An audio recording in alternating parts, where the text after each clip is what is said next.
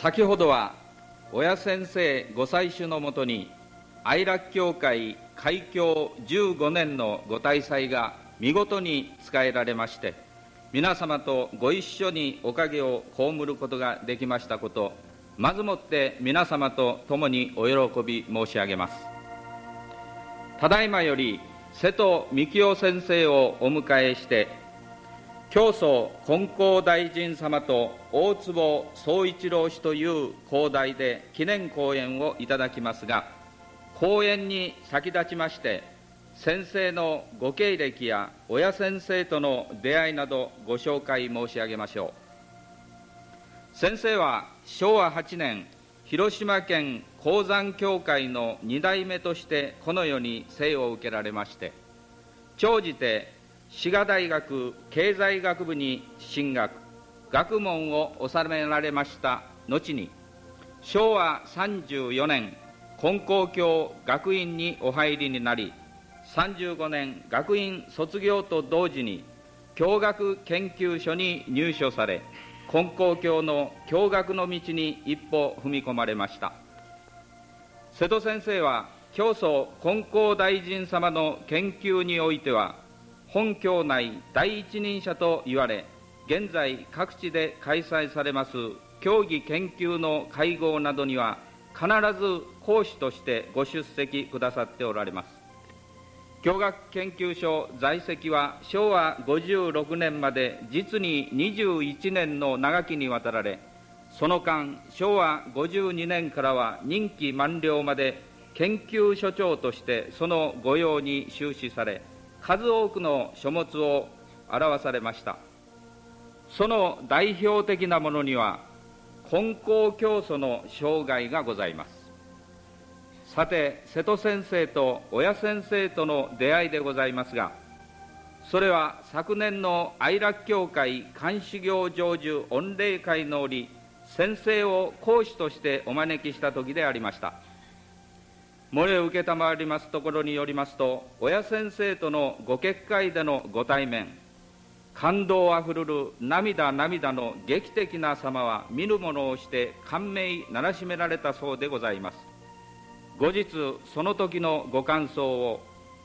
教祖様にまみえた思いがいたしますと述べられておられます。その後愛楽教会に参拝される旅ごとに親先生に触れていかれる旅ごとに一層その感を深められまして本日の講題も教祖金光大臣様と大坪総一郎氏となさったわけでございます。現在広島県鉱山協会長としてまた教団施設審議会本部総合庁舎建設委員会転籍編集委員会など数多くの委員として多方面にご活躍なさっておられます。それでは記念講演をただいまからいただきます。瀬戸幹夫先生演談の方へどうぞお進みくださいませ。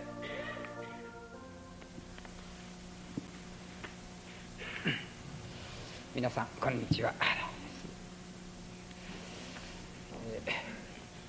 愛楽教会開設満15年というおめでたいご大祭誠に麗しいお祭りでともどもにおかげを被らせていただきまして、えー、感激しと塩のものがございました。えー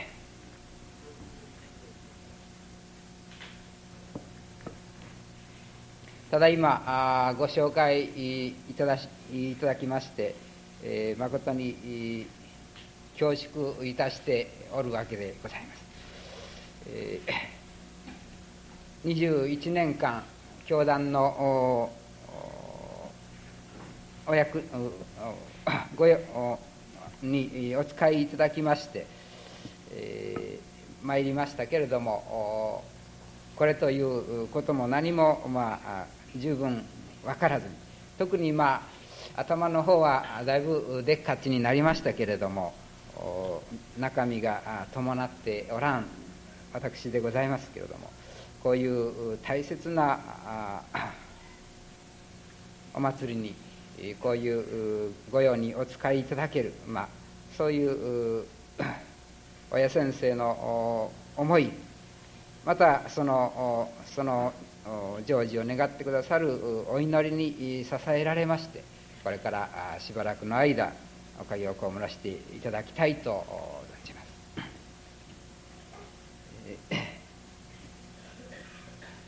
広大に教祖金光大臣様と大坪宗一郎氏ということで掲げております。私がこのように掲げました気持ちをはじめに少しお聞きいただきたいと存じます。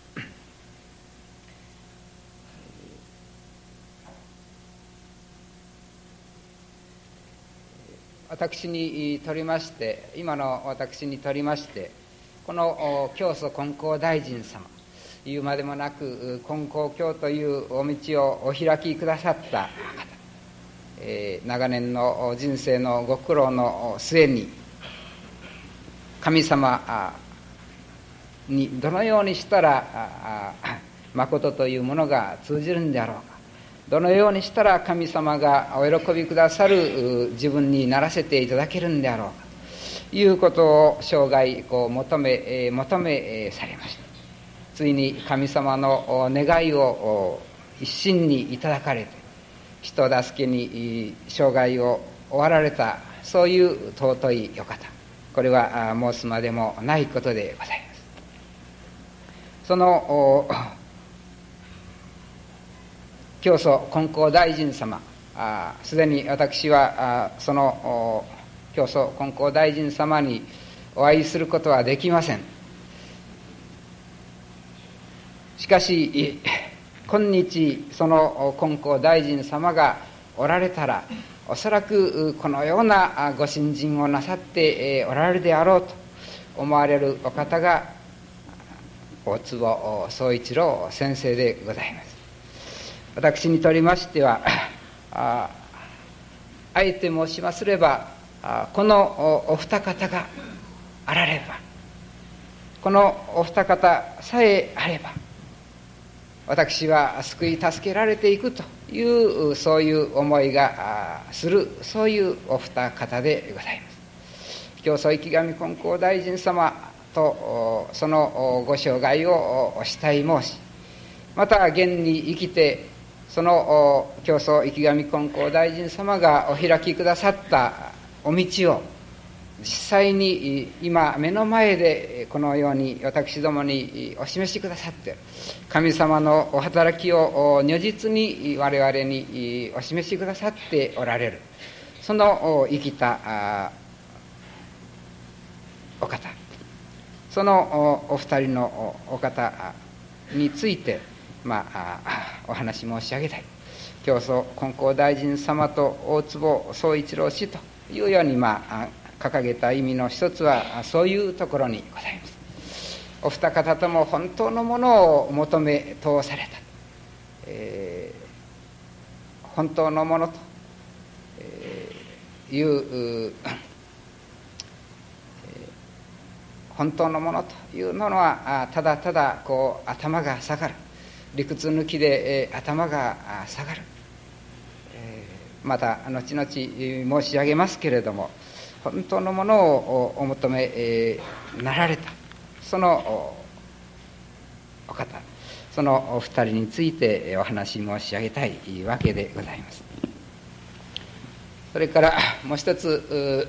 このこういう講題を掲げました。その私としてはまあそういう気持ちからそのお二方に今日のお祭りの場で心からお礼を申し上げたい。皆さんもそういうお気持ちであろうと思わせていただく。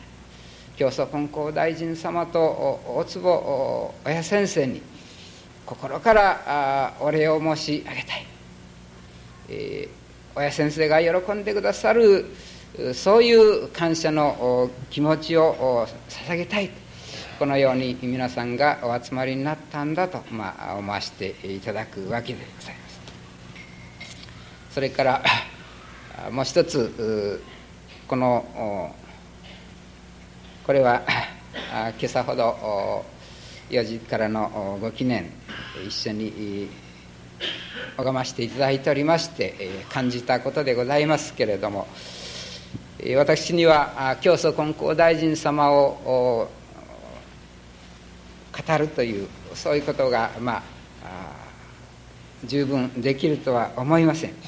えー、いろいろ事柄は知っておりますけれどもその深い内容ご信心の内容というものは私の信心がそこに伴って、えー、伴っていかんことには分かりようがないところがございます。それから大坪先生につきましてもご本を何冊か読ませていただいただけであるいは時折お目にかからせていただいただけでそれ以上のことを十分、うん、存じ上げておるわけではございません。でしたがってこのお二方について十分なことは申し上げることができませんけれども今朝ほどのご記念の場でこう思わせていただいたんでございますが教祖金光大臣様自らお出ましいただきまして大坪先生と自らお話しいただきたいと。お二方が自らご対話いただきたい、えー、そういう、まあ、思いでございます、えー、私には力がございませんけれどもそのお二方が自らお出ましになりましてあなたもそういうところを通られましたか？同じようなところを通らせてもらいましたなとお二方がお話になればなっていただければという思いでございました、えー、まあ私の話がそういうことにはなりかねると思いますけれどもまあそういうまあおつもりでお聞きいただけたらと思うわけでございます。ですから教祖金光大臣と大坪宗一郎氏というその都というのはそれぞれ違ったもちろん違ったお方でございます。明治の時代に生きられたお方。また現代に生きておられる違ったお方でありますけれども違いながら一つのものを持っておられるとというのはそういう意味お違いになるんだけれども同じものだということで「と」という言葉で私がそれを結びつけて、えー、たわけでございます。えー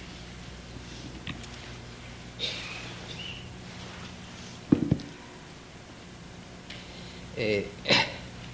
これから、まあ、そのお二方についてのお話になっていくわけでありますけれども、えー、ご本を読ませていただきますと教祖様については 小さい時からお父さんお母さんの新人の感化といいますか影響というものが非常にこう大きかった。お父さんも非常に信心深い方であられましてえー、教祖様をよく背負って、えー、お宮お寺にお参りになっておるで、えー、大体まあ昔の着物、えー、面でありましょうか木綿でありましょうか、えー、すり切れるといえば大体膝の辺りからすり切れるとか、えー、いうことになるわけでありますけどもしょっちゅうそのように教祖様を背負ってお父さんがお宮お寺にお参りになっておったのでいつもこう背中の方から擦り切れがちだという伝えが残っておりますそれほど頻繁に教祖様を可愛がって宮寺へお連れになっている。そういう小さい時からの感化というものを非常にこう受けておられる。それからお体もこう弱かったようでございます。えー、長年の間特にまあお腹が弱かったそういうことでご苦労なさったようであります。と同時に、まあ、新人というものが今申しますようなお父さんあるいはお母さんの影響を受けられまして、えー、好きであった。12歳の時にお乗り取りにもございましたけれども、えー、隣の村から養子に川手の家においでになった。その時に今お父さんお母さんが、えー、なんか好きなものはないか好き嫌いはないか言うてまあお尋ねになったら嫌いなものは麦飯が嫌いだこうおっしゃった。から 好きなのは新人が好きだ。ですから休みの日にはまあ心ようにお暇をくだされお宮お寺にお参りしてございますというようなことを、まあ、申し出られたというそういう新人がお好きであった、えー、大坪先生のご本を読ませていただきますとやはりそういう小さい時から新人の感化を受けておられる。おばあさんがこういつも大坪先生を一緒にこう連れて、えー、教会へお参りになっておる。でいつもこの宗一郎がどうぞ神様のお役に立たせてもらいますようにと言うて大坪先生をそばに置いて、えー、いつもこう聞こえるように神様にお願いになってえー、生後間もなくこうやけどをなさるというようなそういうこともいろいろございまして、えー、大坪先生自身私は金光様を抜きにはどうにもならん自分だ。金光様抜きに自分というものはありえんのものなんだということをいつもこう思いになって、えー、大きくなられた。えそういう意味で、え新人というもののいつも大きな環境といいますか周囲の雰囲気というものがいつも信心深いものである。初めからこの道に大きなご縁をいただかれて大きくなられる。またお体も弱かったようであります。非常に教祖様とある意味ではこう似ておられるところがございます。それから、えもう一つよく似ておられるのが、え親思いということ。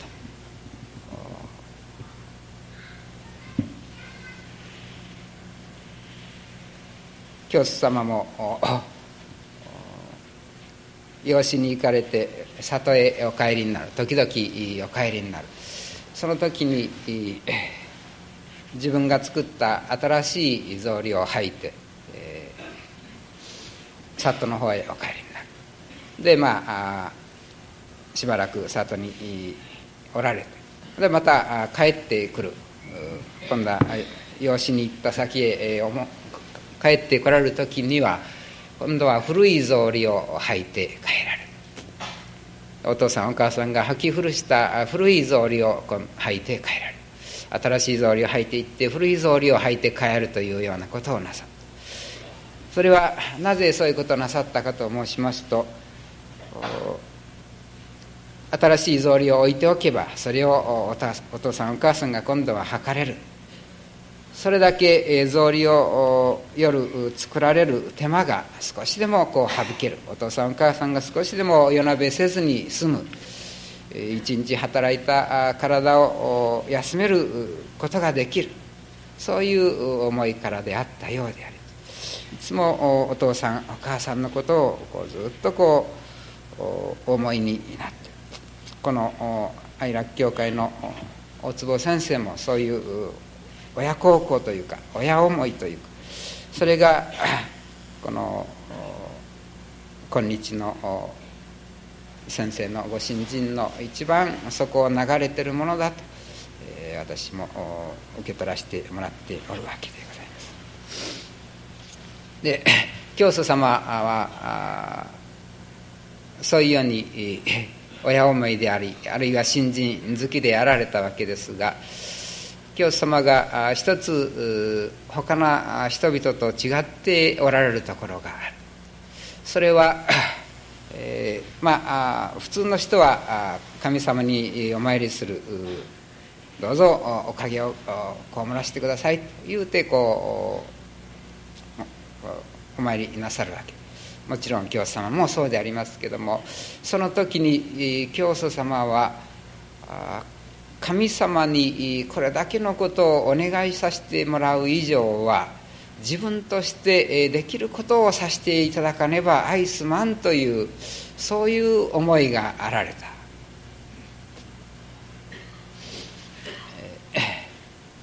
普通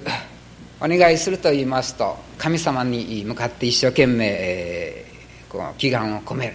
神様が何とかしてくださるように神様が何とかしてくださるようにそれに対してまあ一生懸命なるわけでありますけどもその教師様は神様が何とかしてくださるようにというその前にというか同時にというかこれだけのことを神様に、まあ、これだけ無理なことをお願いさせてもらう以上は自分としてできるだけのことはさせてもらわねばならんというそういう思いがこう自分の方へこう自分がさせてもらわなならんことというものをこうずっとこう見つけていかれたわけ。神様に願うというのは何か神様の神様しっかりしてくださいよちゃんとしてくださいよこういうおかげを欲しいんですからと言って普通はこう見当てられまいるところが教様の場合は神様にお願いさせてもらう以上は自分としてできるだけの誠を尽くさせてもらわねばならんという自分の信心の仕方自分のがしっかり信心させてもらわねばならんというそこへこう力を入れられたんですね。33の時に四国参りにおいでになる。それは当時で、まあ、33歳が男の厄年だというようにあの地方で金光の地方で言われておった。ですからその厄年の厄払いといいますか。そういうために、まあ、四国の88箇所巡りにおいでになった。その時に普通の人は、まあ、あ何日かかけていくわけですが普通の人は、えー、まあ近くのお宮あ、まあ、市としてお寺ですがお寺に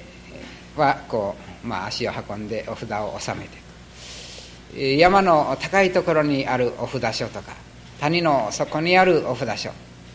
山の高いところへわざわざこう登っていってまた同じようなところまで降りてきてまた今度は違う道へ出ていく。そういう時にはあそこのお寺様と言うてこう妖拝する。その方がまあ楽なんえー、わざわざ足を運ばんでもいい。それを教祖様はいちいちこうそのお札所へ、えー、おいでにな、えー、この道を通っていかれる。で、えー、高い山の上へ行ってまた同じ道をこう降りてきて今度はまたここから行かですから人よりはこう山へ上がって降りてくる間だけがまあそれだけ余計に歩から歩かなければならんし、まあ、それだけつらい。しかしそういうことをずっと全部こうきっちりきっちりこうなさった。そういうなさったのは今申しますように役を払ってもらおうと言うて神様にお願いさせてもらうんだ。それほどのことをお願いさせてもらうんであるから自分がまあ横着をしてはいかんというか自分ができることをいい加減にしておってはいかんというそういう思いからでございます。でまあ少し余談になるかもしれませんが、えー、そういうことで他の人はあそこのお寺様ここのお寺様いてこう、遠いところの険しい山道を登らねばならんところのお寺さんは省略して妖拝して済ましてで先に宿へ着いて、えー酒を飲んだり、まあ、風呂へ入ったり気楽にこうやっておる、えー、教祖様はいつもこうきちんと登られるもんですからいつも遅い。で、えー、だんだんこうみんなより遅れていかれる。まあ1日とか半日ぐらい遅れてからみんなについていくようなことが多い。で みんなある時みんながそういうことで先に行ってしまった。で川を渡らねばならん。そういうところへ来た時にちょうどお水でお水が出ましてその川が渡れんということに先に行って1日ぐらい先に行った人はそこで足止めを組みまして結局帰ってこられる時には教祖様と一緒になった。その時に、えー、川止めになって船が出ん。で、えー、なんとか栗尾力蔵というとかいう人でしたと思いますが、えー、そこで、えー、散髪してもらっておった。散髪の途中に「おい船が出るぞ」ということでその力蔵という人は頭を半分買ったままで船に飛び込んでみんなが大笑いしたというようなこともございますが、え、そういうように、その時その時はこうずっと遅れて、え、おいでになったですけども結局はこう神様のお計らいというかちゃんとみんなと同じように先に横着をして先に先々行った人と同じようにこうお帰りになったというような伝えが残っております。でそういう実意な信心をなさった教祖様でありますけれども42歳の時までは非常にこう難儀が続かれ人生の難儀というものが次々にこう続く家族が次々に亡くなられるというようなことが起きておった。で教祖様はそのことを残念だななんで、えー、一生懸命神様にお願いしても思いが届かんのだろうかというような思い。何とかしてえ神様のお心にかなう道が分かりたいなと。いうようなことでこうずっと過ごしておられる。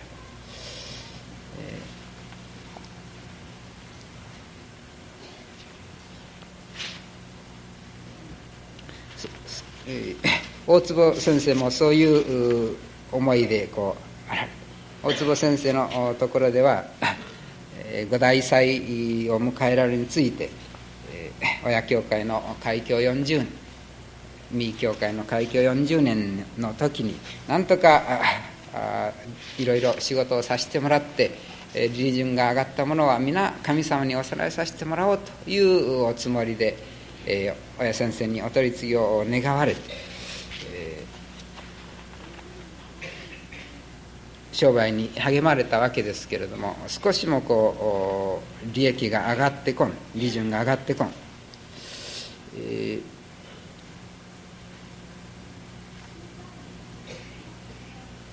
かえってこう思うようにならん。かえって、えー、あのその商売もうまくいかんというようなことがございます。これはどうしてだろうかというようにこうまあいろいろ考えます。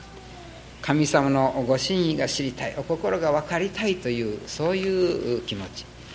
そういうお気持ちから二晩ほどおこもり堂にこもって、えー、ご記念なさ皆さんお聞きだろうと思います。その時に今ご存知のように、えー、朝方夢を見られ、えー、一見真四角ぐらいの石で作った井戸深いけれどもそこまで透き通って見えるような井戸がある。えー、大きな鯉がその中に泳いでで自分はどうしとるかと思うとその井戸の縁に立って、中に立ちしょんべんをしとるそういう自分あしもたと言うて言うてる自分というものをこう夢で見させていただかれた、その時のことをこうこうおっしゃったんですね。なるほど。半年間もかかって大祭法芸のための真心一心と思っておったけれども私の心の底にはどういうものがあったかというと神様この四十年の記念祭は私が真心いっぱいに使えますからこのお祭りが済んだら私におかげくださる番ですよというそういう心があったとこうおっしゃった。ね。神様に一生懸命お祭りだから真心を捧げさせてもらおうとできるだけの御用をさせてもらおうと思いながら心の底ではこれが済んだらおかげをくださいよとつまりおかげ欲しさのおかげを目当てに真心というそれと引き換えにこう真心というものを尽くしておる自分というものにこう気づかれたとこう書いてある。それがまあ自分がせっかくきれいな水の中にきれいな水真心というものがある。その中へこうそれをきれいな水を汚してしまうような立ちしょんべんをしてる姿だとこうお感じになったんですね。教祖様がやはりそういう同じ思いというか一生懸命神様の心にかなうように真心を尽くしていかれるわけですけれどもそれが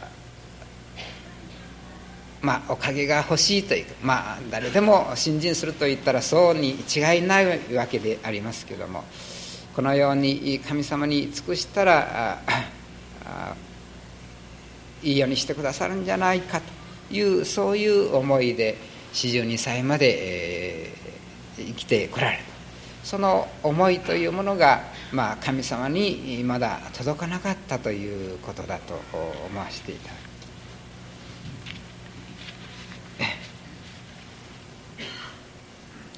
神様というお方は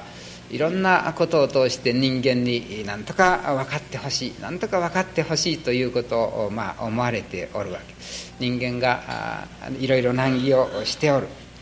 そのことは神様から見れば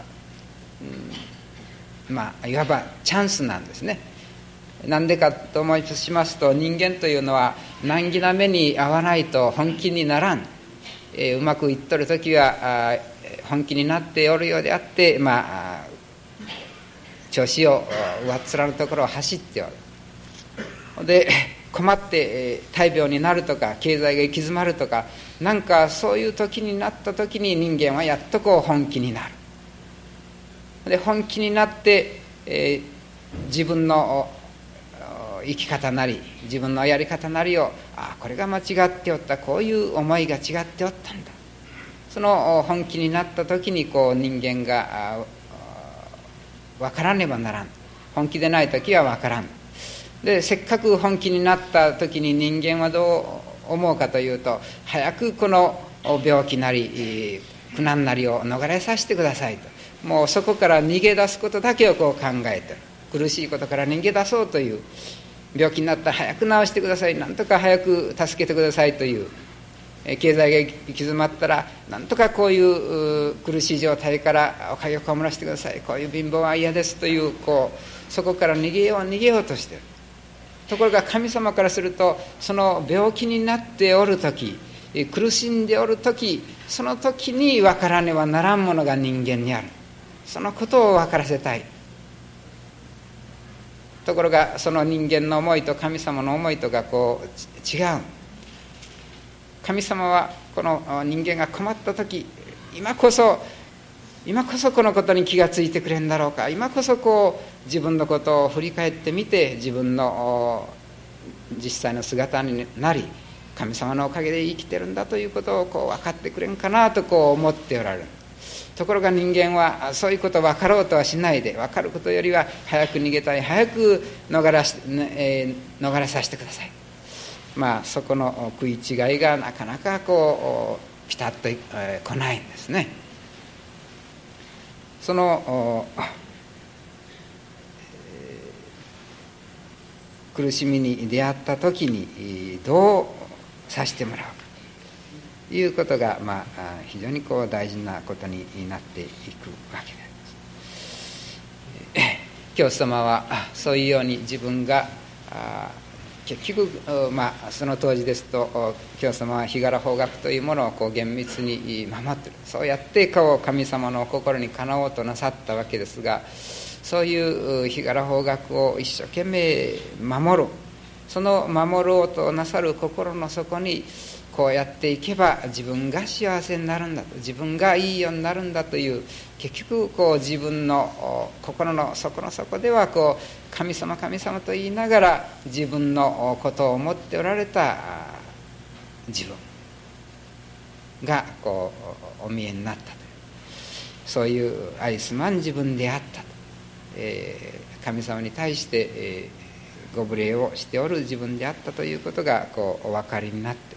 そこからおかげを被られたわけでございます。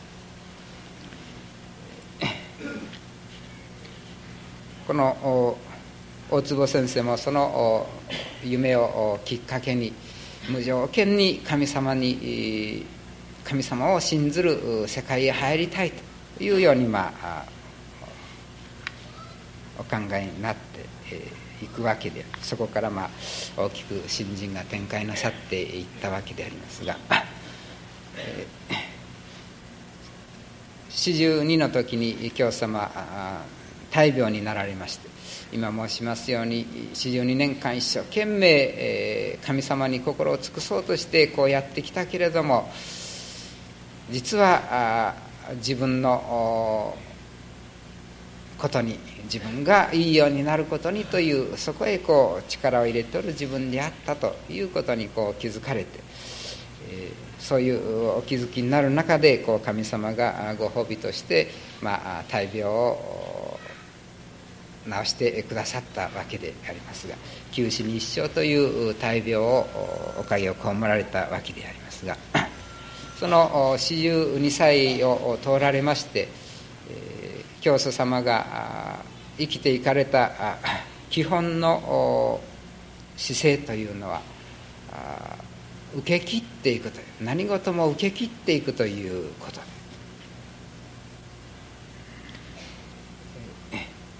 まだ教祖の神様には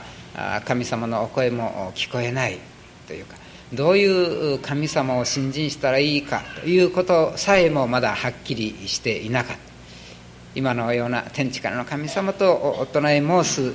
神様がはっきり現れておられん。そういう神様もはっきりしない。どうしたらいいかということもはっきりしない。ただ今まで自分のためにということでやってきた。それはちょっと間違いじゃないかそこはこう無条件に何か向こうから来るものをそのまま受けさせてもらおうというようにまあ考えにな。るこのところも非常にこう大坪先生のあれと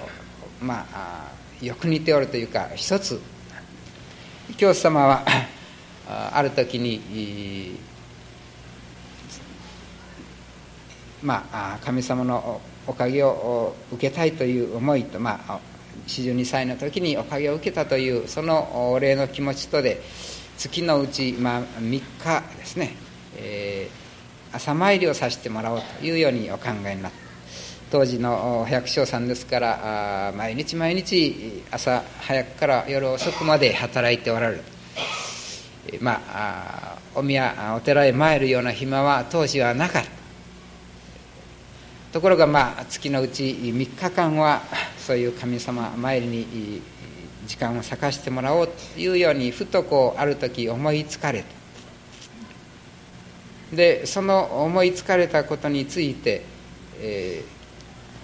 ー、教様が書かれたものの中にこういうように書いてある「月の三日神参り思いつき御礼申し上げ」とこう書いてある。その思いついたことを御礼申したとこう書いて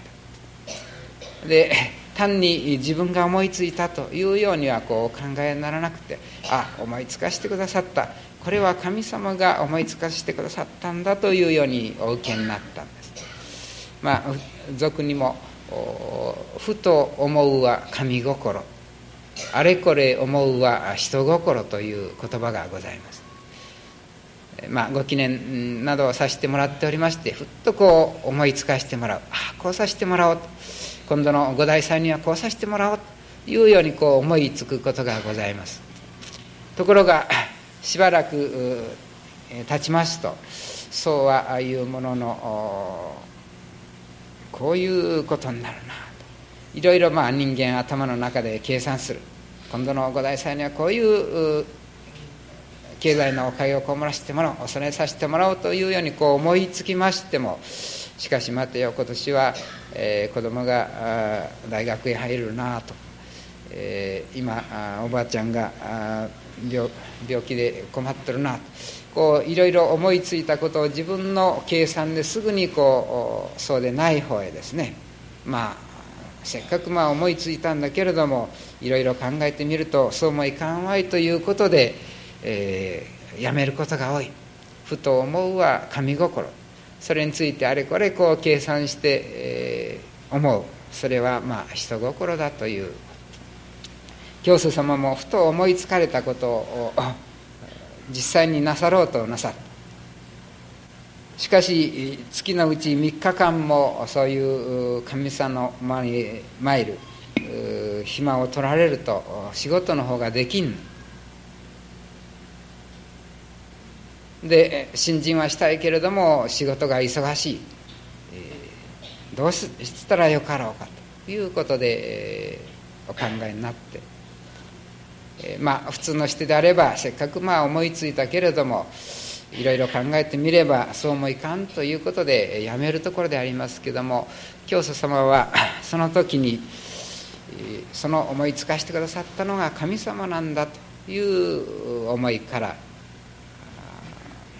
それを自分の勝手で無限に否定してはいかんというようにまあ思われましてそしたらどうしたらよかろうかということで朝早く起きて神様へお参りさせてもらおうというように思われる。朝早くと言ってももう真夜中からでありますけど真夜中から起きて、え朝方まで、まあ、朝の間10時頃までかけてお参りに神様に参られることにされた。今までは寝ておる時間、まあ、疲れて寝ておる時間。それを せっかく思いつかしてくださったそのことを成就させためには少々眠いというようなことは言っておれんと。いうことから、まあ、そこに、まあ、新人の工夫をなされましてこれじゃあ今まで寝ておった時間を割いて神様にお参りさせてもらおうということで真夜中から起き出されましてずっと朝方までかけてあちらこちらのお宮やお寺にお参りになるということをなさった。その、まあ、新人の工夫、まあ、そのように思い思われたのは先ほど申しますようにせっかく神様が思いつかせてくださったんであるしここからおかげを受けていく行こうとする以上自分としてできることはさせてもらわねばアイスマンというそういう思いですね。神様にお願いさせてもらう以上は自分ができるだけのことはさせてもらわねばアイスマンという思いからそういうようになさったわけで。まあお互いでも教会へいろいろ困った時にお参りさせてもらう。例えばあうちのお店がうまくいかんということでこうお参りさせてもらう。お取り次ぎをいただきまして、えー、だんだん、うん、店のやり方も改めてそうするとだんだんこう繁盛していくという。まあ、元のようにだんだんこう店がうまく動くようになる。そうするとどうなるかというと忙しくなる。忙しくなるとどうなるかというと神様にお参りする時間がだんだん足りなくなる。まあ商売は目の前で人が来るわけですからまあ神様にちょっと今日は今日はまあいうことでだんだんこう神様へ参れる時間がなくなってくる。だんだん神様へ足が遠のくとどうなるかというとまた店がうまくいかんようになる。うまくいかんようになるとまた先生にお願いしに来るようにな。るそれをやっぱりこうぐるぐるぐるぐるこう回るわけですね。でまあまあその辺では辛抱強いと言いますか同じことをまあ何十年かけてやっておられる人もある。そういう信心ぶりもある。でそのぐるぐるぐるぐる回りをずっとこう生涯続けておってもつまらん。でそのぐるぐる回りから抜け出るのはどこから抜け出るかというとその店がおかげを受けて忙しくなった時に忙しくなったからお参りできんというようにこう思う。そのそこでこう工夫がいるわけ。忙しくなった。忙しくなったんだけどもお参りを続けさせてもらうというそのためには今までのような時間の使い方ではやっぱり足りん。どこかを工夫させてもらう。どこか無駄な時間を節約させてもらってあるいは眠い時間を割いてでもお参りさせてもらうところへこう込めさ力を込めさせてもらうとそこから抜け出てぐるぐる周りからこう抜け出てまた大きな世界またもう一つ店が大きくなっていけるおかげがこもる。そこにまあ新人の工夫がいるわけだと思うんです。まあいわばそういうような意味のことを教祖様もこうなさっておった。言っておられるわけです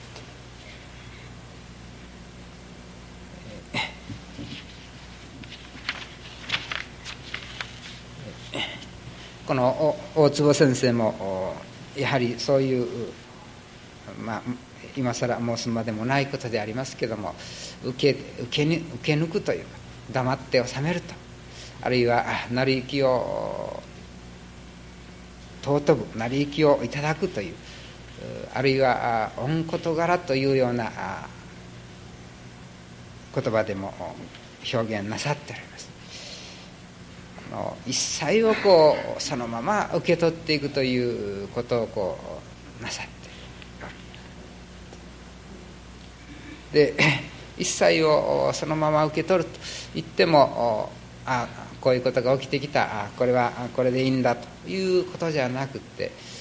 一切をそのまま受け取っていくということはある意味では大変なことなえ嫁姑の間にしましても嫁さんがきついことを言う言うてまあ、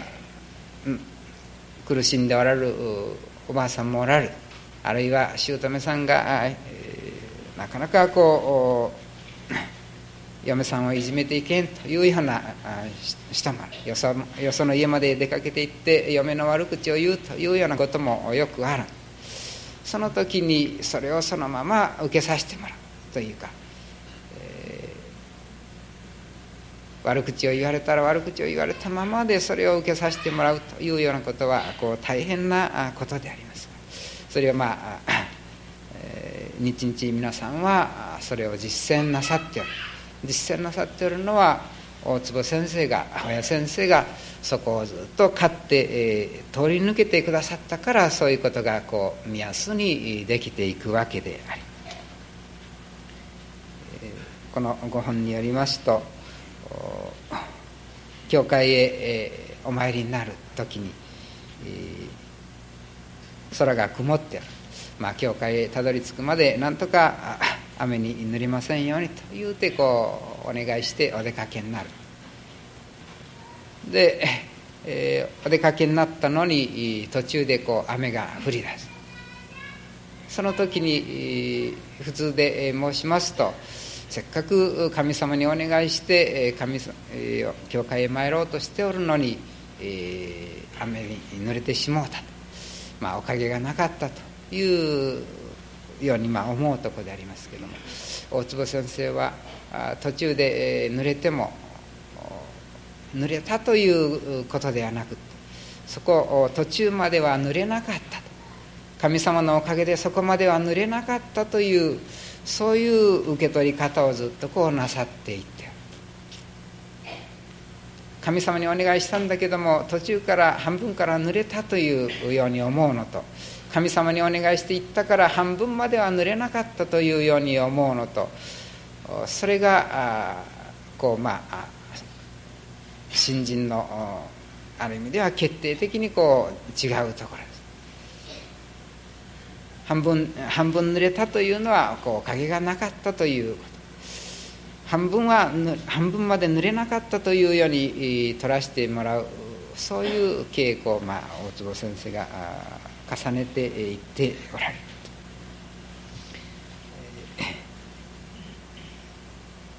そういうかつてのまあいろいろ他にもたくさんありますけどもそういう 受け切っていくという姿勢何もかにもありがたく受け取っていくというそういうご姿勢から、まあ、今日の愛楽教会ができておると、まあ、思わせてもらうわけであります。そういう受け切っていくという姿勢になられましたところから、まあ、神様はどこまで受け切れるかということを、まあ、たびたびお試しになったようであります。えー、大坪先生を奥付け奥付け行けとかどこへ行けとかまあ当時一日一食だけなさっておるそういうひもじい身もう足が棒のようになって、えー、おりながらそういう中で、まあ非常に厳しい過酷な修行といいますかを重ねられていったようであります。教祖様も同じように神様からそういう受け切っていこうという姿勢がこうできましたところから神様がそういう姿勢に対していろいろ働きかけをなさるようになる、え、お知らせということがそこに今出てくるわけですが神様が言葉を持って、お知らせなさる。それは私から言えばその受け切っていくという受けていくという受け切るどのようなことがあっても受け切るということがお知らせというものを生んでると。私はそう信じておる。お知らせというのは何か急に神様からパッといいことがいただけるというように思いますけどもこちらの姿勢こちらがそれをどんなことでも受けていくというそういう姿勢になった時にその神様からのお言葉なりお示しなりというものがいただけるんじゃろうと、まあ、私は思わせてもらう、えー、教様も非常にこう過酷な、えー、お試しというかご修行というものがあった、えー、田んぼに雲海が湧いた時稲の害虫が湧いた時に田んぼに当時はまあ油を入れてその虫を駆除しておった。油を入れて、えーこう油が水水面に浮きますと。その上にまあ運河をこう追い落として、えー、虫を駆除する方法当時は取る。それを神様が運河が湧いても油を入れなというようにこうおっしゃるまあ考えてみますとその運河を駆除しないことによってその田んぼが全滅になるかもしれん。稲がまるでできないかもしれんというようなこと。まあ、自分の家がそうだけでなくてやはり当時は5人組とかいうような仕組みがございまして1軒の家が税金を納めん場合は他の4軒の家が代わって納めるというようなそういう制度がありましたんで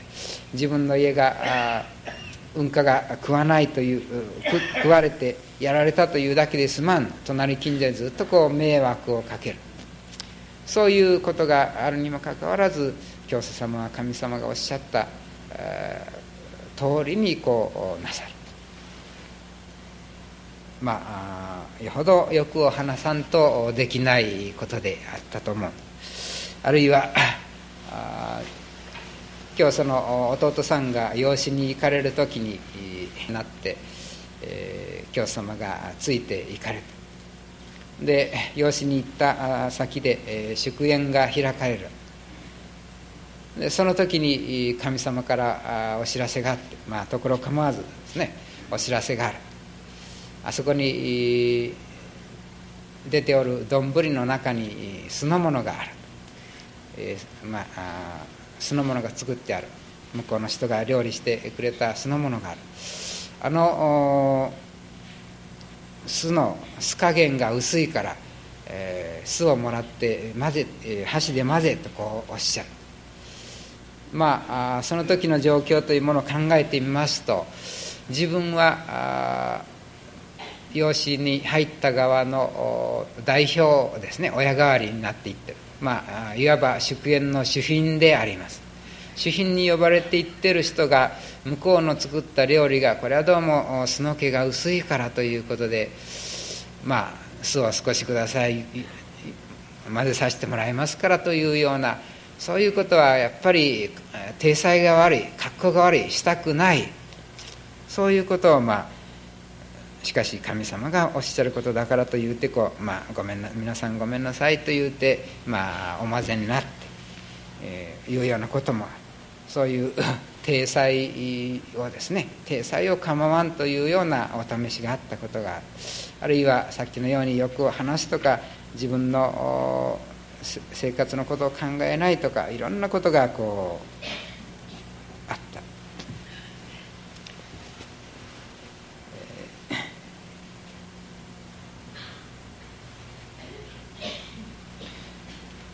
まあたびたび そういうお試しがあってある時はあ今日は金を拾いにお金を拾わしてやるから金を拾いに行けというようにこうお知らせがあったことが金光の辺りから笠岡の辺りまで十何キロありますが弁当持ってお金を拾いに行けとこうおっしゃるで 弁当持ってお出かけになる。笠岡の辺りまでずっと歩いて行かれる。お金が落ちておらん。神様とさせてもらいましょうか。まあせっかくここまで来たんだから、まあ、拾って帰る、まあ、そこで少し弁当を食べてもうちょっと西まで行けというようにこうおっしゃる。神様がおっしゃることだからということでずっとこうお金を探しながら歩いていかれたんですけども結局その日はお金が落ちていなかった。また違う日に今度は玉島の方へお金を拾いに行けとおっしゃったことやはり金光から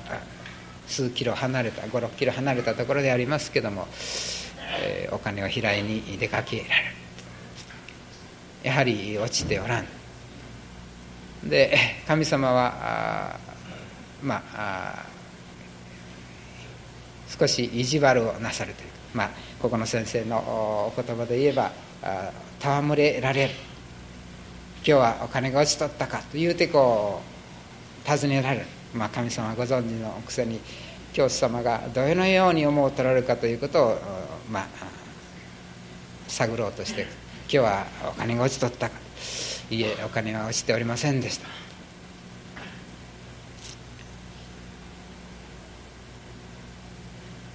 そうすると神様が「お前の懐には財布があるか」と。はい私の財布には今朝ほどから持って出かけたお金はそのまま入っております。そうじゃろうな。お金というものは大事なもんだからそうそう道に落ちとるようなことはないわいとこうおっしゃるんですね。こう意地悪をおっしゃる。教様がどういう思いで、えー、それを聞かれるかというようなことをお試しになる。はいさようでございます。恐れ入りました言うてこう教様はおっしゃる。からある時なんかは今日はお金が落ちておった。かもう何回も何回もこうお金拾いに行かされておる。いえ今日も落ちておりませんでした。である時教様がしかし今日は銭金では買えない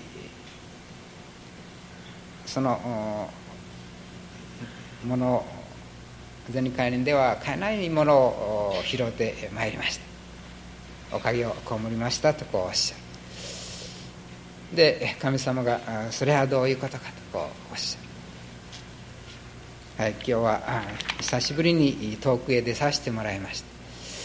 えー、日頃家の中におったりして、えー、足腰が弱くなっておりましたけども今日は久しぶりに遠くへ、えー、出させてもらいまして足腰が強くなるおかげをこうらせていただきました言うてこうおっしゃる神様が非常にこうお喜びになってその方はいつ試してもいいようにいいようにこう受け取るなとこう感心なさったというようなことがございます。大坪先生も下駄を開えとこう言うて、えー、下駄を開って回られたというようなことも何か同じような神様が御用にお使いなさろうとなさる時にはとことんまで、えー、お使いななさろうとするというか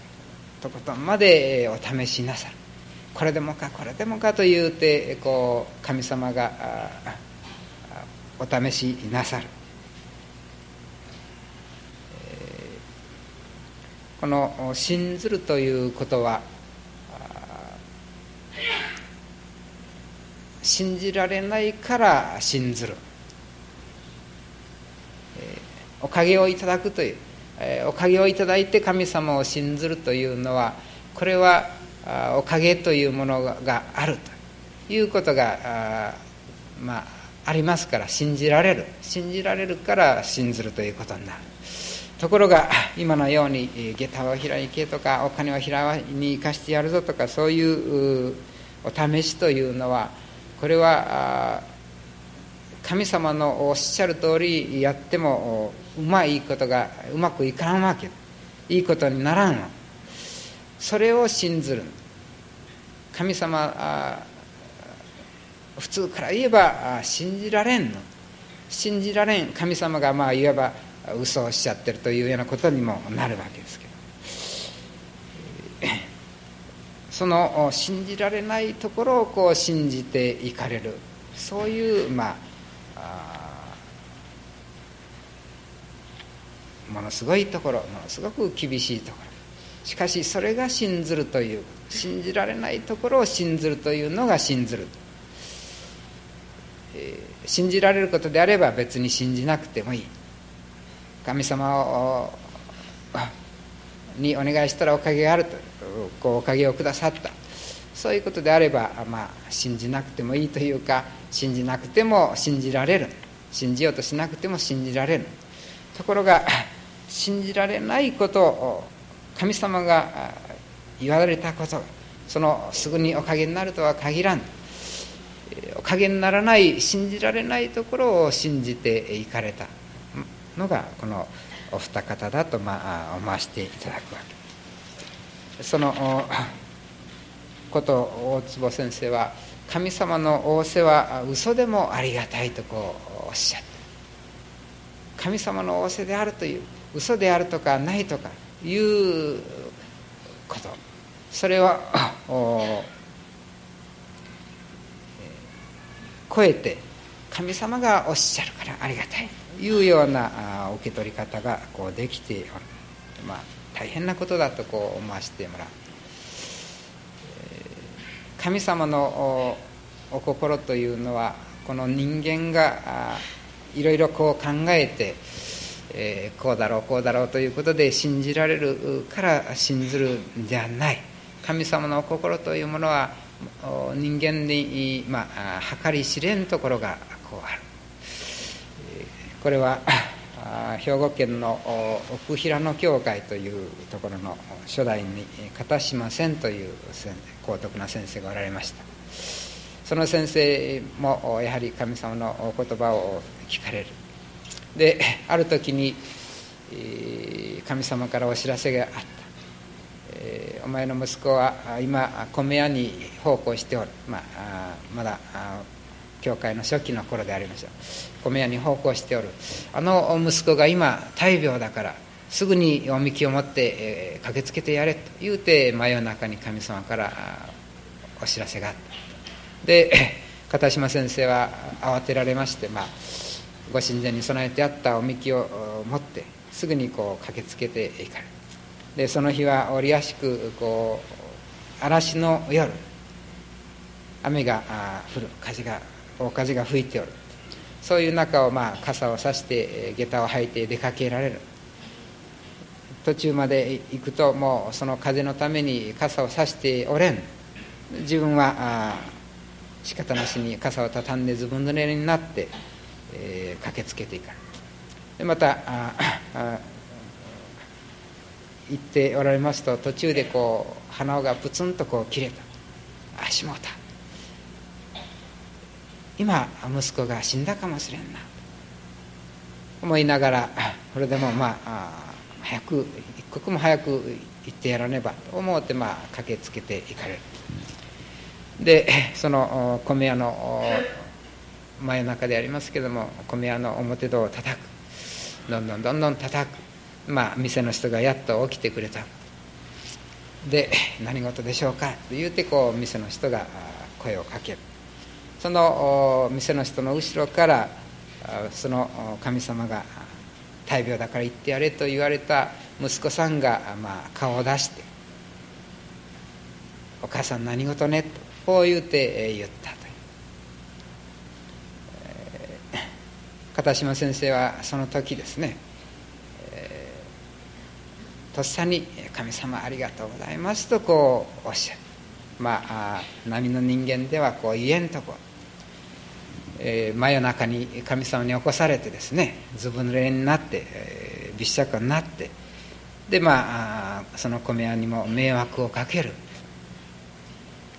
一生懸命走ってきた。どこにもこうありがたい要素というものは、まあ、普通から言えばない。ところがそれはありがとうございますとこうお受け取りになって。ありがとうございますというのはあ大病神様大病だとおっしゃいましたけれどもこの子供が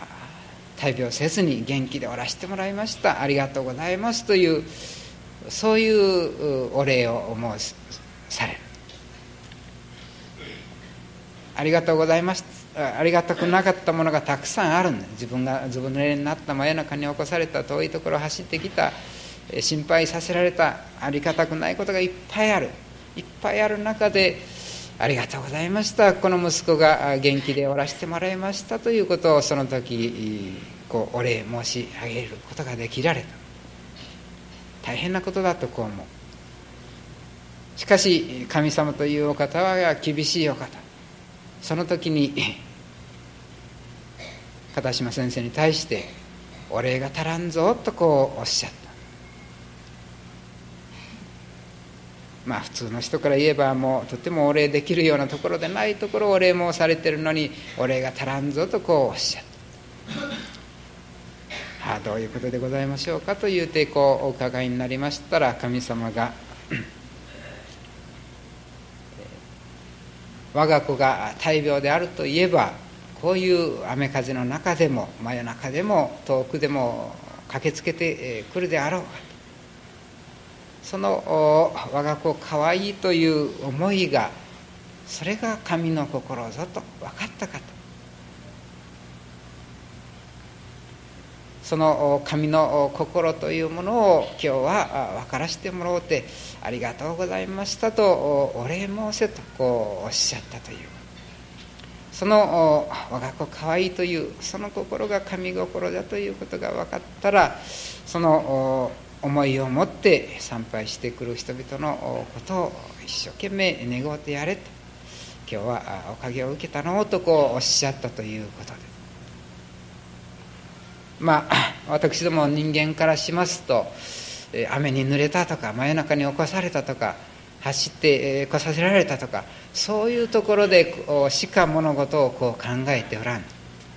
と。ころが神様の思いというものはこう人間がとてもこうお呼びがつかないところでこうずっといろいろこう先々のこと、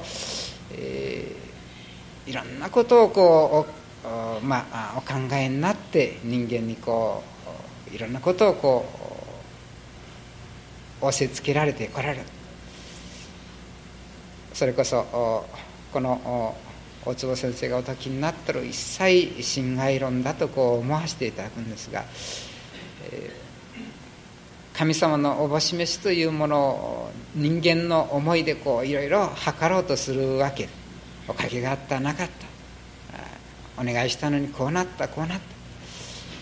神様のお心というものがとてもこう計り知れないのにそれを測ろうとする。その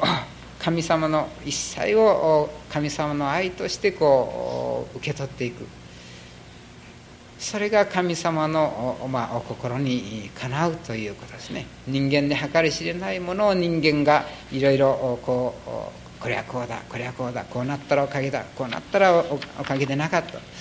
それで、えー、こう測っていく。それは神様のお心とは違う。一切をこう神様のお計らいとしてこう受け取っていかれる。それがまあこのお道の新人で、まあ、おましてもらう。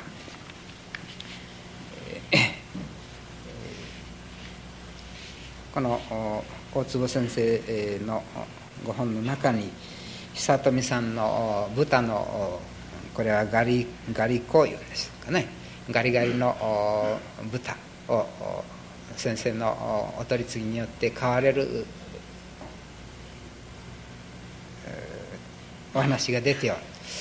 もっと違うところには超えたいい豚がおったのに先生があそこの替えとこうおっしゃるもんもったいじ物の替えとおっしゃるもんでそちらのか、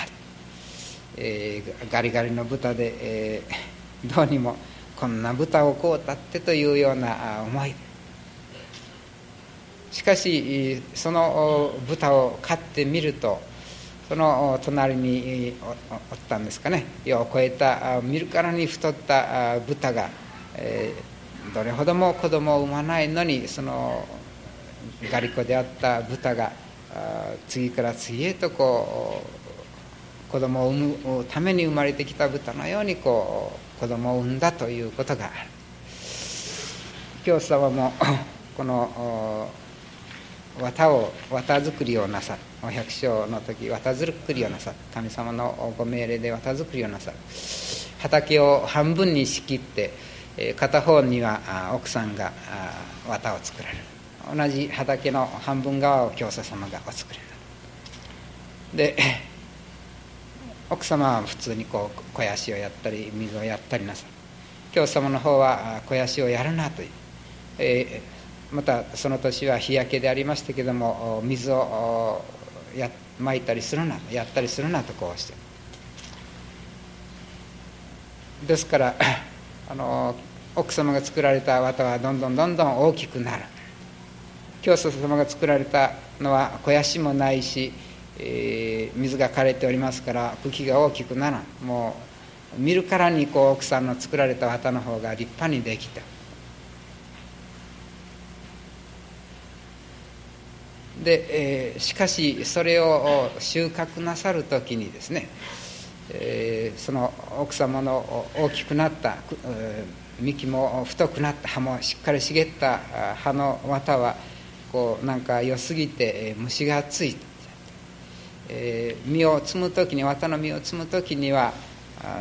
いろいろ虫が入って、えー、結局 教祖様が作られた綿の方が幹は貧弱で葉は茂ってないけども綿と綿は虫が入らなくてかえっていい綿ができたということがこうある。そのことを神様はおかげというものは俵に入れる時に分かるとこうおっしゃってるんですね。途中でこう幹が茎がいい茎ができたりいい葉が茂ったりああおかげがあった。おかげあったとうまいこと言ったと。で教祖様の見るとやっぱり神様のご命でせっかくやられて、えー、おるけれども肥やしもやられん水もやられんあれじゃもうできん途中のところではそのようにこう見える。ところが俵に入れる時に俵に入れる時に神様のおかげというものがこう分かる。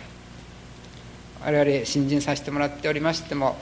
新人してもこういうことができる普通の人がなかなか 普通の人でももう出会わんようなことにしょっちゅうこう信じしてるのにどういうことだろうかというようにこう見えるところがある。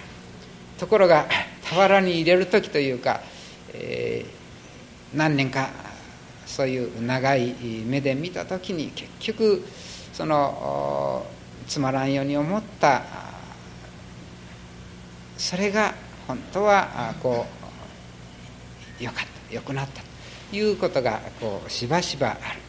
神様の目は先々をこう見ておられる。人間の目というのはせいぜい、えー、10日か1ヶ月先かぐらいしか見えん。よく見える人でも1年先までは見えん。神様の目は3年5年10年先をこう見ておられる。俵に入れるいよいよになった時に神様のおかげというものがこうこう分かる、えー、ですから人間の考え方でこうあれだこれだおかげがあったなかった、えー、いう判断というものはしない方がいいんだろうと、まあ、思うわけであります。一切親愛論とおっしゃる中身の一端は何かそういう神様の大きな目といいますか、まあ、大きなリズムといいますかそういうものから見た時に見た目であると思う。神様の側に立って見られた時に一切が親愛だとこう見えてる人間の側に立った時には、えーいいか悪いかうまくいったかどうか難儀かどうかということしかこう見えてこないんだろうと、まあ、思わせてもらうわけです。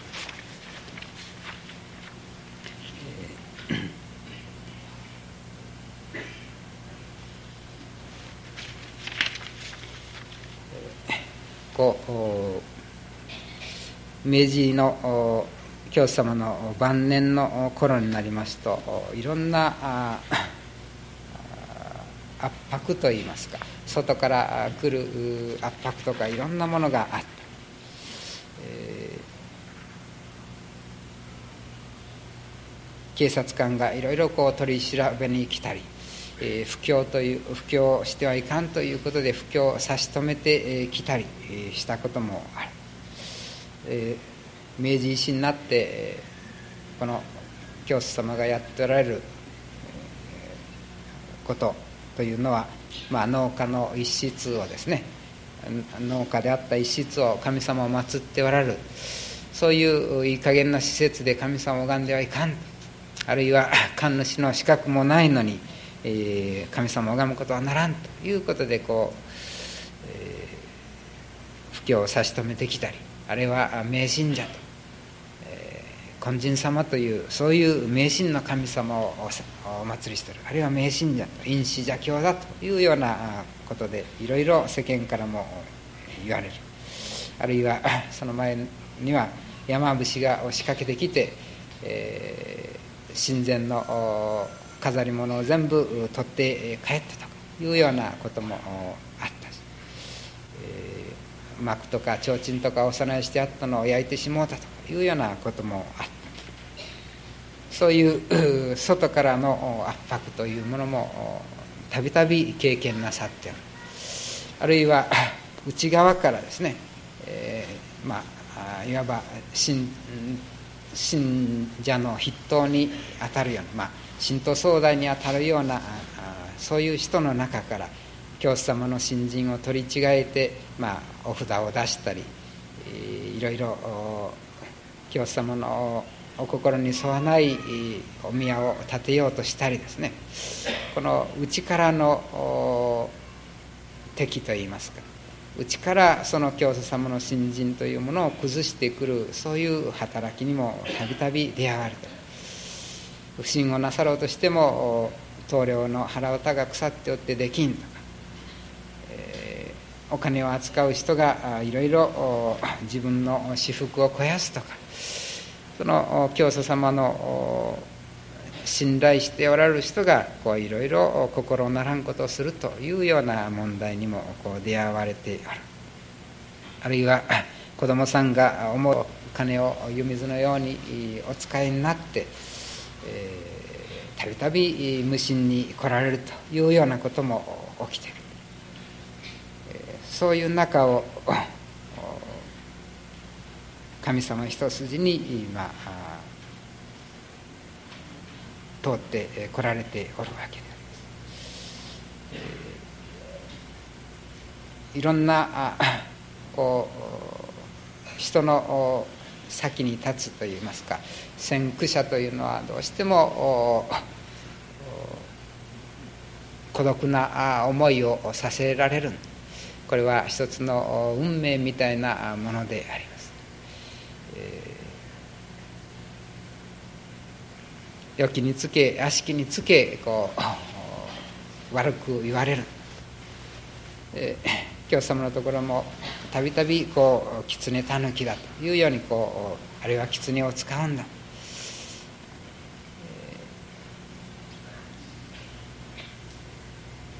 教様がいろいろ参ってきた人に的確にこうおっしゃるんですね。的確におっしゃってお前のところはこうなっておろうがこういう気持ちでおろうかというそういうようにこう的確におっしゃればおっしゃるほどあれは狐を使ってるんだタヌキを使ってるんだというようなそういう悪口というものもいろいろこう聞かれる。まあ良きにつけ悪しきにつけ、えー、悪く言われるというのが、まあ、そういう先に立って道を開かれる人の、まあ、運命みたいなものだと、まあ、思わせていただく。しかしそういう人がどうとどうこう言うということはある意味では自分がそれに思って、えー、反省すべきところは反省する。しかし反省する必要のないところはそれを貫いていくことがこう大事なと思う。あまり周囲におもねる必要はないと私は思わせてもらう。これはまあ研究所に私がおった頃にある先輩の先生が教えてくださったわけでありますが人間の値打ちというものは 人から褒められたからというて値打ちが上がるもんではないと。また人からけなされたというてその人の値打ちが下がるもんではないと。まあ普通褒められたら値打ちが上がるように思う。ところが褒められても、えー、私の値打ちというものは自分が今持ってる値打ちというものは褒められたからといってこの値打ちが急にどうこうなるんじゃない。腐されたから言って急になくなるんじゃない。まあ50の値打ちを持っとったら50の値打ちというものは人が褒めたからと言って一気に60になるんじゃない。いくら褒めても50の値打ちないくら腐されても50のなら50の値打ちなんですからその人がどうこうということによって自分というものの値打ちが上がったり下がったりするもんじゃないということをこう教えていただいたことがあります。ですから、えー、考えなきゃならんのは自分の50なら50の値打ちを60にしていくことを自分で考えたらいいんであって人が褒めた人が腐したけなした。それは自分の値打ちの上下とは関係ないということだとこう、まあ、思わせて人がこう悪く言ういろんな圧迫があるしかしそれはそのような気持ちで声させてもらわねばならぬんだろうと、まあ、思わせてもらうわけでございます。えー、まあ、だんだん時間も参って思う通りなかなか申すことができないんでありますけれども、私は教祖金光大臣様の生きられ方の中で、えー、まあいろいろこう感銘深く受け取らせてもらうところがあるわけですが特に教祖様が次々にこう参ってくる人にいろんな形でご理解をなさっておる。そのご理解が、えー、何千、まあ、残ってるのだけでも今度新しく経典として千数百というご理解が、え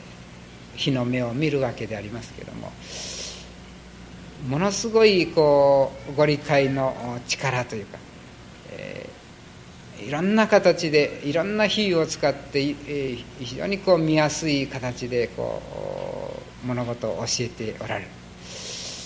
その教えというものが次々次々出てくる力という。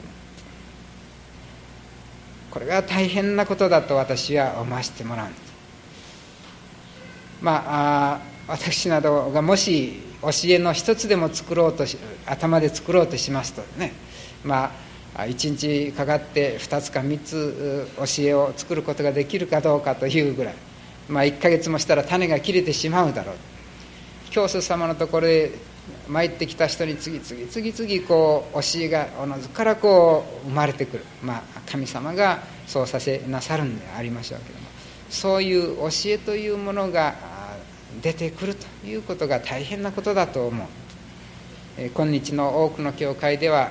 教祖様がこういうようにお説きになったという教祖様の教えというものを人々に伝えていくということはできておりますけれども。自らが教えを生み出すというようなそういうことはよほどの人でないとよほどの先生でないとできておらんまあ教師様がお百姓であられたのにそういうことが晩年までできてくる。しかもその教えがぐんぐんぐんぐんこう広がっていく。世界を助けてやりたいんだとこうおっしゃるまでに広がっておるそのことが大変なことだとこう思わせてもらう。と同時にそのことをもってこの大坪先生がご理解をなさる。しかも自らの中から次々こう新しい教義というものができてくる。その教義を生み出す力というか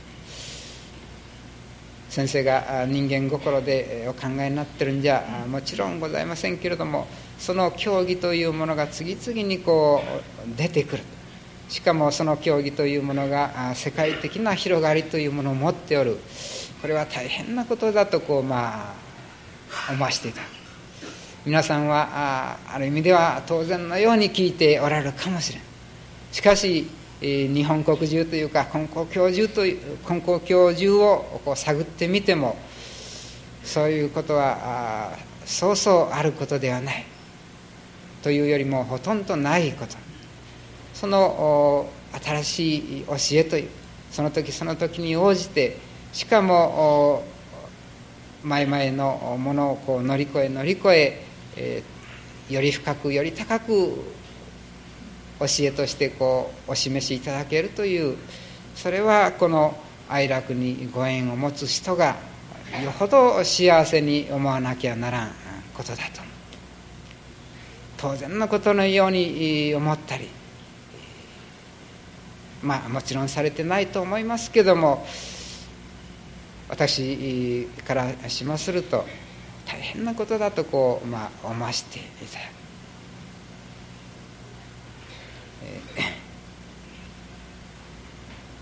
しかもその我が心時代を築くというその世界に道を敷くという世界を我が心世界に我が心時代を築くとこうおっしゃっておる。そういう世界の救いというものをこう視野に置いて眼地に置いて日々人助けをなさってくださっておる。その大きさというものを皆さんがやはり、え、改めて考えてほしいという思いがする。日々おかげを受けるだけそのためのだけの新人ではない。の大坪先生がかつて、えー、神様を信じる。神様の仰せなら嘘でもありがたいとこう神様のおぼし飯を受けていかろう行こうとなさったその精神というものをこう受け取られてただおかげをいただくために信心ということでなくその大きな日に日にこう進展する教え日に日に広がっていく教えというものをの、まあ、一翼を担われるということがぜひお願いしたいことだと思う。教祖様も晩年になりますと世界に道を敷きたいと万国に金光大臣が現れて、え神のおかげを伝えるというようにもこうおっしゃってる。そういうことを期待して、えおられるわけで、え大坪先生の本を読ませてもらいますとその我が心時代というものが来る500年先になるかもしれん1000年先になるかもしれんそういうところまでをこうずっとこう頭の中に千年先のことまでもずっとこう思いの中に願いの中に込めておられる。そういうスケールの大きな先生の願いというものをやはり受け取ってもらいたい。自分の一身上のこと一家のこと一会社のこと一近辺のこと一親類のことじゃない。世界のこと何何百年何千年そういう先のことまでも含んでの新人というもので、えー、ありたいわけであります。お互いが、えー、神様のおかげをいただくのは私はその神様のおかげというものがそこでとどまるもんでない。普通はこうこの問題についてこう世にお願いしたらこういうおかげをいただいたというそのおかげというものを自分のところへこう自分がこういただいたおかげだということで、えー、自分の懐を入れてしまう。ところが神様のからすればそのその人を助けられたのはその助かった人が次の人をこう助けていくそのためにその人を助けられる。A という人を助けられたのは A という人がそのそれを持って B という人を今度は助けていく。そのために A という人におかげを授けられる。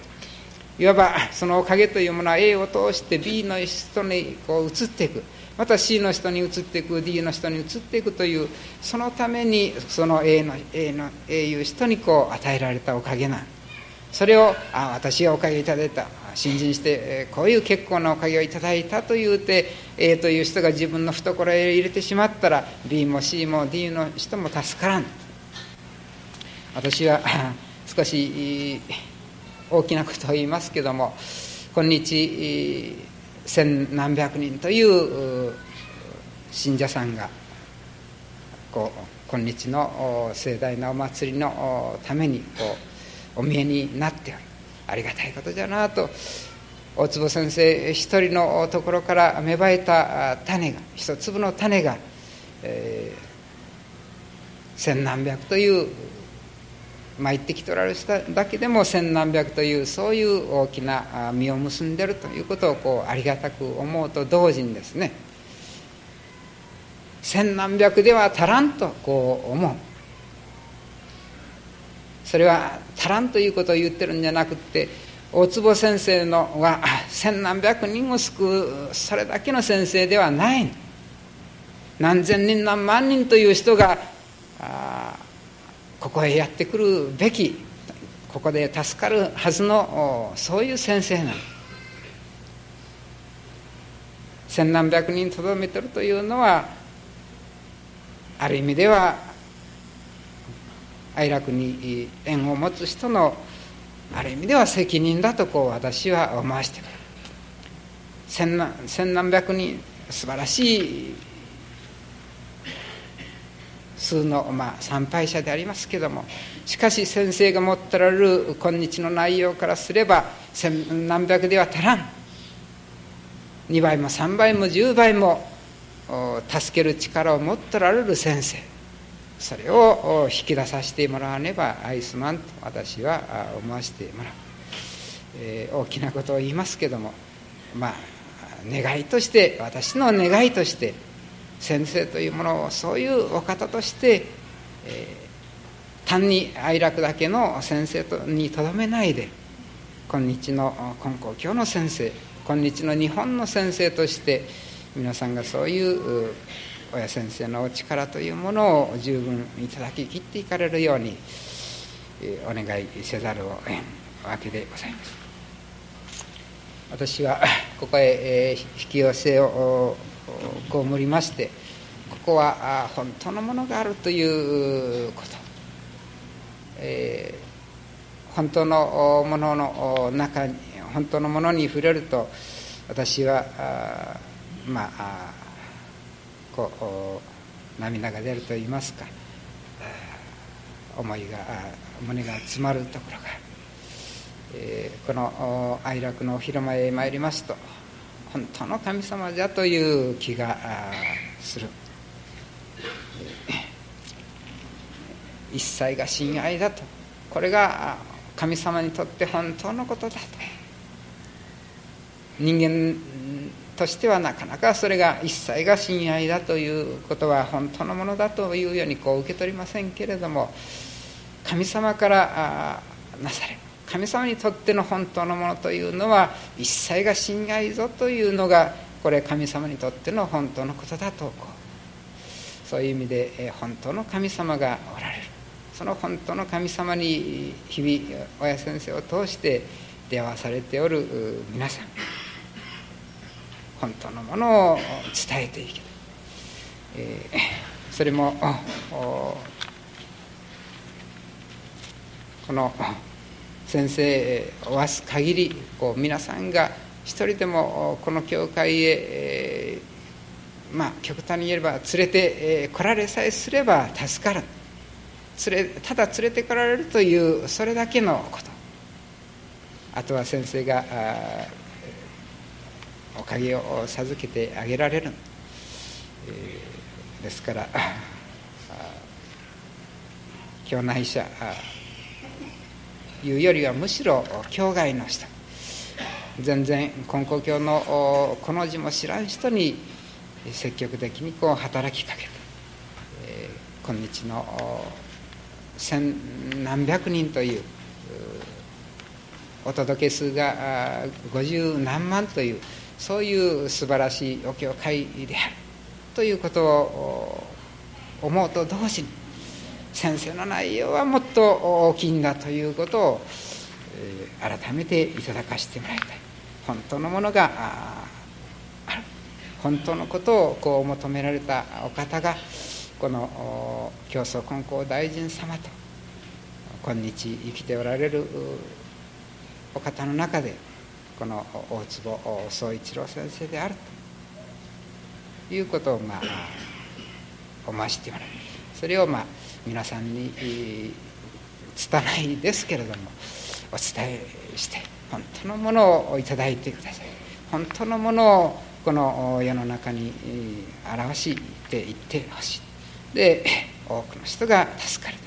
自分だけのおかげにしないように。神様の願い。神様の思いというのはあなただけを助けるためじゃなくてあなたを通してあの人もこの人もご縁を被ってない人も助けたい。そのことを改めて、えー、思わせていただく。神様のご神願大きな願いというものに、えー、少しでも沿わせていただこうとするのがこの15年祭を迎えさせてもらう迎えさせてもらった皆さんのここからの課題ではないだろうここからの使命ではないだろうか。と思わせていただく親先生がおっしゃっておられるように皆さんはすでに選ばれた人神様から選ばれた人。どうぞそういう気持ちを持って本気で本当のものを求めていただきたいという気がいたす。わけが失礼なことを申した点があるかもしれませんけども。まあ大きく言えば神様の心を思えばこそ親先生の心を思えばこそ申し上げたことでございます。よろしくお受け取りいただけたらありがたいことに思わせていただきます。十分まとまりませんでしたけれどもともどもに今日の見祭りのお会をこもしてもらったことをここからの哀楽の発展のためにお尽くしいただきたい。尽くしてい、こうではありませんか。これをもって終わらせていただきます。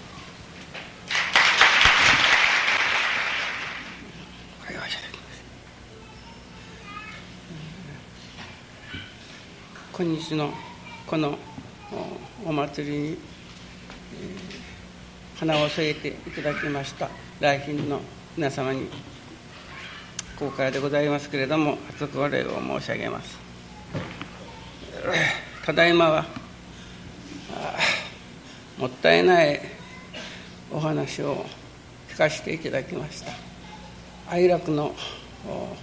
新人を驚愕する。そんな感じで私は承らせていただきました。いよいよ15年の記念の節年を境にいよいよ大きくおかげを被ってまいりたいと思います。今朝からのご記念に昨夜は前夜祭、えー、中で、大南港という歴史前の奉納がございました。その場面を今朝のご記念の時にいただくんです。私は思いましたがどうしても新人は楠木太りの新人でなからなければ限りなく大きくなっていけれるもんでなからなければそんなものを感じました。それには正しい。例えば正面というのは正しい行と書いて正成というのは正しく茂るということ。正しく育っていく茂っていくためには正しい行がいるのです。ただ拝みさえさえすればとか、ね、ただ一心不乱とかとこう申しますけれども、ね、我が心に神がござるからおかげになるのじゃというものではなくてどこまでも天地の真に通うもの、天地ほど偉大なものはありません。それにはその真に通う信心教祖はそれを天地書きつけに簡単にお示しになられました。池上金光大臣天地神の神一心に願いおかげは我が心にあり和らぎ喜ぶ心です。これは今朝からのご理解78節のご理解でございましたが神のおかげを知らんから互い違いになる。だから神のおかげを知れば互い違いはなくなってくる。神の大恩を知れば無事達者で子孫も続き信頼もできとございます。私どもは教祖様が教えてくださった見教を、ね、日々の生活の中に実験そして実証していく責任がある。お道の信奉者として教祖根光大臣はこの世にも間違いのないことを間違いなくいただけれる道をお説きになったんだという実証をしていきそれにはねいわゆる正しいようなさまざまなこれは何事によらず行の伴わないものはございません。必ずそこにさまざまな行がありますけれども、ね、哀楽で説かれるご理念によりますと人間が人間らしゅう生きる手立てとまたによって天地と交流できる、天地と愛楽し合える社会。そういう社会を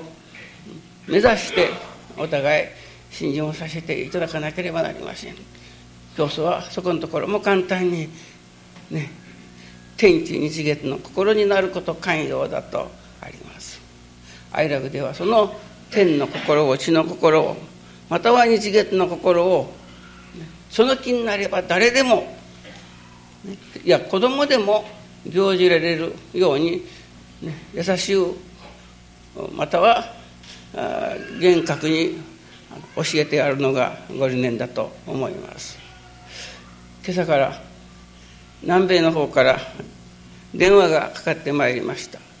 末永立夫先生です。もう本当に凄まじいおかげを受けております。今日のご電話はもちろん五大祭のお祝いでございましたがあちらに愛楽会という会ができたその会長をしておる方は南米のブラジル人の方だそうです。その方がとてもこういう尊い教えをこういうお話をたくさんの人に聞いてもらいたい。自らがおかげを受けてその地方の新聞に出されました。とにかく一月で160名からのお導きができたという方なんです。その方がどうしても会館を設立したい。お教会を建立してそれをそのまま献納したいという申し出があっております。で受けるべきかどうかという今日はお伺いでございました。まあ成り行きをいよいよとうとう舞台設置させていただくのだから、ね、それは受けていってよかろうと申しましたことでございますが、ね、言葉もわからない。習慣風習も違う。そういう中にあって助かっておるということは事実なのである。それは天地を自由にされるほどしのおかげなのである。もうただそれこそ新人の喜びと驚きに浸らせていただいて、南米布教ができておるという感じでございます。この元旦に、ね、この15年の記念を境に芽が出るということをいただいておりましたがこれはまず南米の地に芽が出ておるような感がいたします。これは南米だけのことではありません。愛楽にご用をいただいておる皆さんの一人一人がいよいよご理念に基づく新人生活を、ね、実験する。必ず実証が生まれる。そこからねいわゆる。おかげをおかげと知ることができるのです。お願いをした。お願い通りになった。というおかげはおかげではないというのじゃありません。それもおかげ。けれどもお願いをした。右と願って左になったと。というような場合であってもこれは実感としてねおかげといただけれるところにねいわゆる。おかげをおかげと知らぬから高い自分の都合よくなったことだけがおかげというの程度ではね互い違いになります。素晴らしいタイミングが生まれてまいりません、それを例えば真意を分かれば分かるほど夜ご信愛を分かれば分かるほどおかげということになってくるのです。そういうおかげをおかげと本当に分かった時に、ね、互い違いのない、素晴らしい。やる神様と喜びが得れる。信心、死んだってからある方が昨日と13日会の日でした、お夢をいただいた。お風呂に入ってしかも洋服を着ながら入っておる、まあお風呂といや、まあ、極楽極楽というのですから、まあ、極楽でしょうけれども、だから信心をしておかげをいただくということは、どういう場合であってもありがたいとお礼の言えれるような心の状態が開けてくることだと思うです。ね、そこに私は極楽世界のもう一つ向こうにある哀楽の世界神様と氏子とがお礼が言いが得る社会、ね、拝みが得る社会そこから生み出されてくるおかげを限りがない。限りのないおかげに挑戦したい。いよいよ私は楠木正成じゃないですけれども、楠木太のおかげをいただいてためには一つ摩擦らである。正しい行を求めに求めていくまあ哀楽では、ねまあ、いろいろに申しておりますが、哀楽で和行全廃、そしていよいよ信行信行、心の行信行信心の行最近ではそれにもう一つ信行信行は信行への過程である。信行と神様になっていく行である。神の行である、金光大臣が言われるようにこの方ばかりが生き神ではない。みんなもその通りのおかげが受けられる。とおっしゃられますから、ね、私どももそういうおかげをいただいて初めて教祖金光大臣が嘘をおっしゃってないことが分かります。ね。そういう修行に取り組む。ならそれはまあ神様になる修行地は大変なことじゃろ。水をかぶったり断食をしたりさまざまな過去の宗教が成してきたような行をこうイメージいたしますけれども根国教の信心はそうではない。どこまでも言うならば信行であり家業の行である。ただ家業の行というても先だってからいただきますのに、天地へ還元するということなんだ。あたくどもが日々働いておるということは、女の方が例えばあお炊事場でご飯を炊いたりお惣菜を作ったり洗濯をしたり。それがそのまま御用として内容がななされる時にそれは御用である。祝日前でしたか？ここの田中さんという方がおられます。で新人されます。村内で何かあ御用があって自分がちょうどなんかてあの鶏もの天ぷらをね作らなければならない。その時に思われた。せっかく作らせてもらうせっかく出させてもらうのだから本当に一人一人が喜んでいただく天ぷらを揚げさせていただこう。もうそれこそそこに祈りを込めて天ぷらを揚げられたというのです。そしたらもう中入る時に「田中さん今日の天ぷらは仕事ったばい」今日の天ぷらがおいしかった場合とこう帰ってきたというのです、ね、私は御用とはそれだと思うんです、ね。ね、人が喜ぶ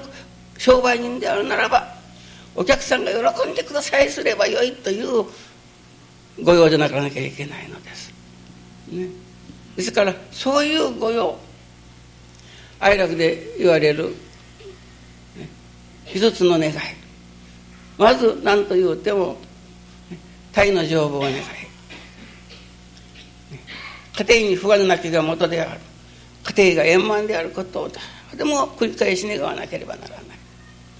しかもそれが思想感情意感情につながらなければならない。そしてどうぞ日々が、ね、ありがたい御用ができますように働きができますようにということではなくて日々がね御用でありますように。ご神願成就のための御用の端にでもお使いくださいというようなこれを愛楽で一つの願いと言うております。そういう願いをなえようとした日々をね。例えば「御用は天地へ還元」と神様が教えられるのですから。神様が受けてくださるのです。ですからそれがまた入ってこないはずがない。天地に還元できるような御用をいただきたい。一日一日を今日は果たして牙城がよくの一日ではなかったか。今日は果たして本当に御用が御用としていただくことができたか。と日々反省しながら誠の御用に打ち込んでいきたい。そして今朝から私がいただきますように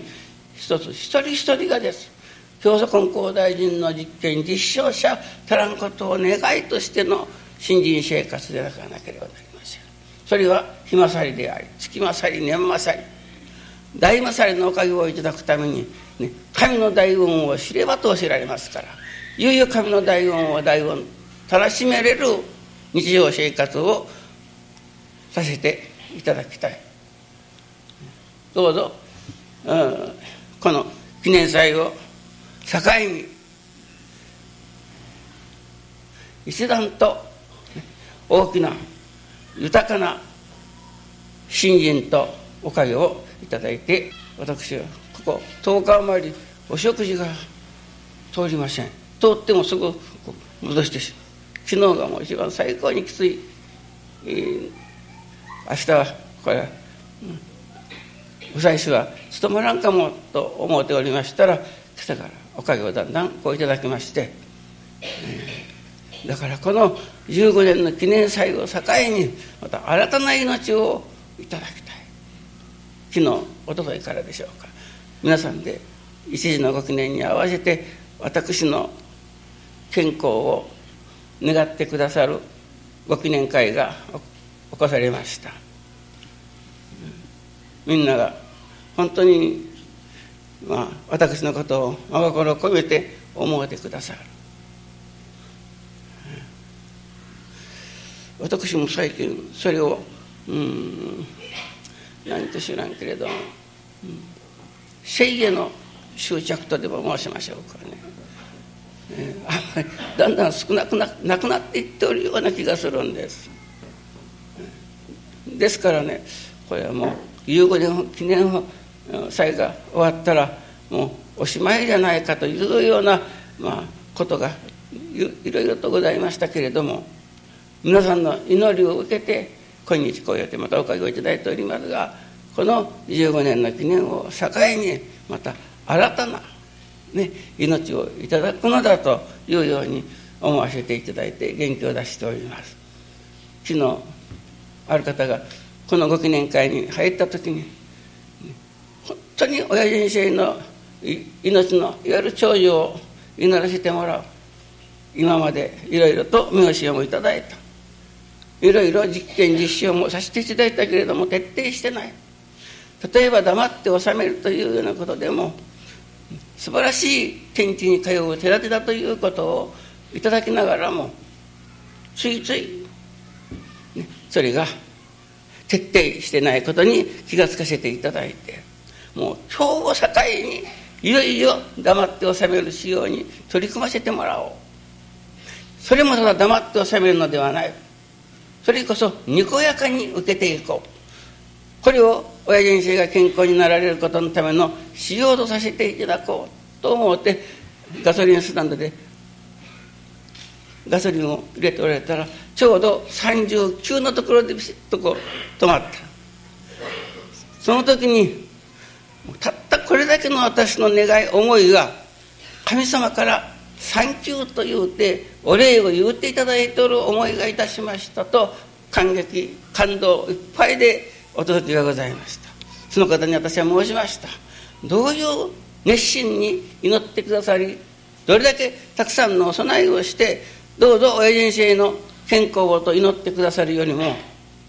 その教えがいよいよあなたの血になり肉になるんだ、いよいよ本気で黙って収める。言うなら泥の新人というか血の新人ができるということが、あなたが助かるだけではない。私が助かるだけではない、ね、それを神様がお礼を言うてくださる。ありがとうと神様からお礼を言われた日がするとその方は言うてお礼のお届けがございましたように、その教えが本当に地に憎いな信心の厚い教えというのは徹することだと思うんです。貫くことだと思うんです、ね、だからそれをそういう機会だから私がこのように体が悪いけれどもご信者の皆さんはおかげで信心が引き立ちますということを、まあ、神様にお礼を申し上げておるような次第でございます。ただいまはもうそれこそもったいないお話を聖書書道先生のお話の中から今まで愛楽でいただいておったお話とは違った意味で、えー、受け止めさせていただいたのですが、どうぞ愛楽の信心を、驚愕する、驚愕とおかげとお得はつくのでないかのようなふうに言う人があるけれども先生のお話をいただいておったらこれで愛楽の信心はおかげもいただけるご神徳にもまた触れていけるんだというようなものを私は袖で聞かせていただいて思いました。皆さんはどうどこをいただかれたかは分かりませんけれども一言でもね今日のご記念の